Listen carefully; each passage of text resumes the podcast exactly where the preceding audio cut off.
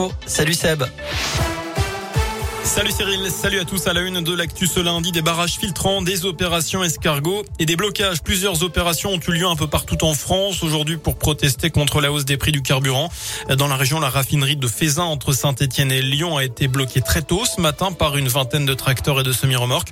Beaucoup d'agriculteurs étaient présents pour dire leur colère et parmi eux, Manuel Arandel. Il est aussi représentant de la Confédération paysanne en Savoie.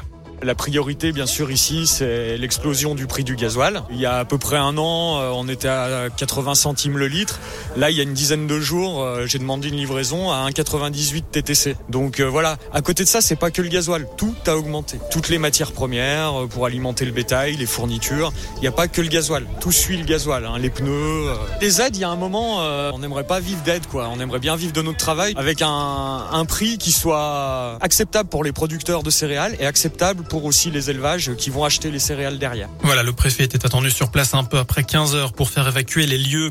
Dans l'actu également, une brasserie braquée ce week-end à Saint-Genis-l'Air. Trois individus ont fait irruption dans la brasserie du Globe samedi soir vers 23h30. Cagoulés et armés de couteaux, ils ont plaqué un employé au sol. Ils ont ensuite pris la fuite avec la caisse du restaurant à bord d'une voiture. Sur Facebook, le patron de l'établissement salue le courage et le sang-froid de son équipe. Il se dit aussi attristé et effondré face à cet événement.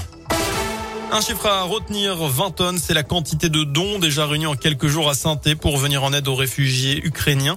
Un premier camion de la ville est parti tôt ce matin avec des produits de première nécessité direction la Pologne et la ville de Katowice qui est jumelée avec saint La semaine prochaine, c'est un semi-remorque avec des lits de camp qui prendra la route alors que le président ukrainien Volodymyr Zelensky appelle aujourd'hui l'Union européenne à cesser tout commerce avec la Russie.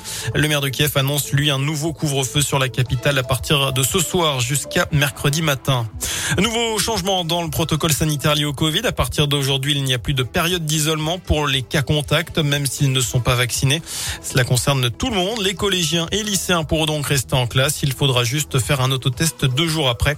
D'après Olivier Véran, le ministre de la Santé, malgré la hausse du nombre de cas, il n'y a pas de signal inquiétant dans les services de réanimation.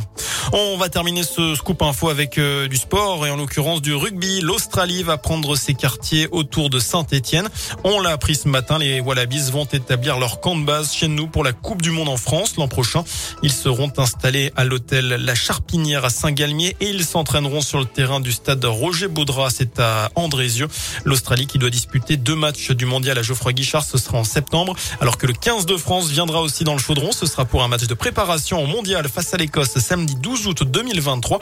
Le 15 de France vainqueur samedi de son dixième grand chelem pour le tournoi Destination. Ce France-Écosse, on en reparlera avec Gaël Perdriau dans le prochain flash à 17h. Voilà pour l'essentiel de l'actu. Excellente fin de journée. Et on félicite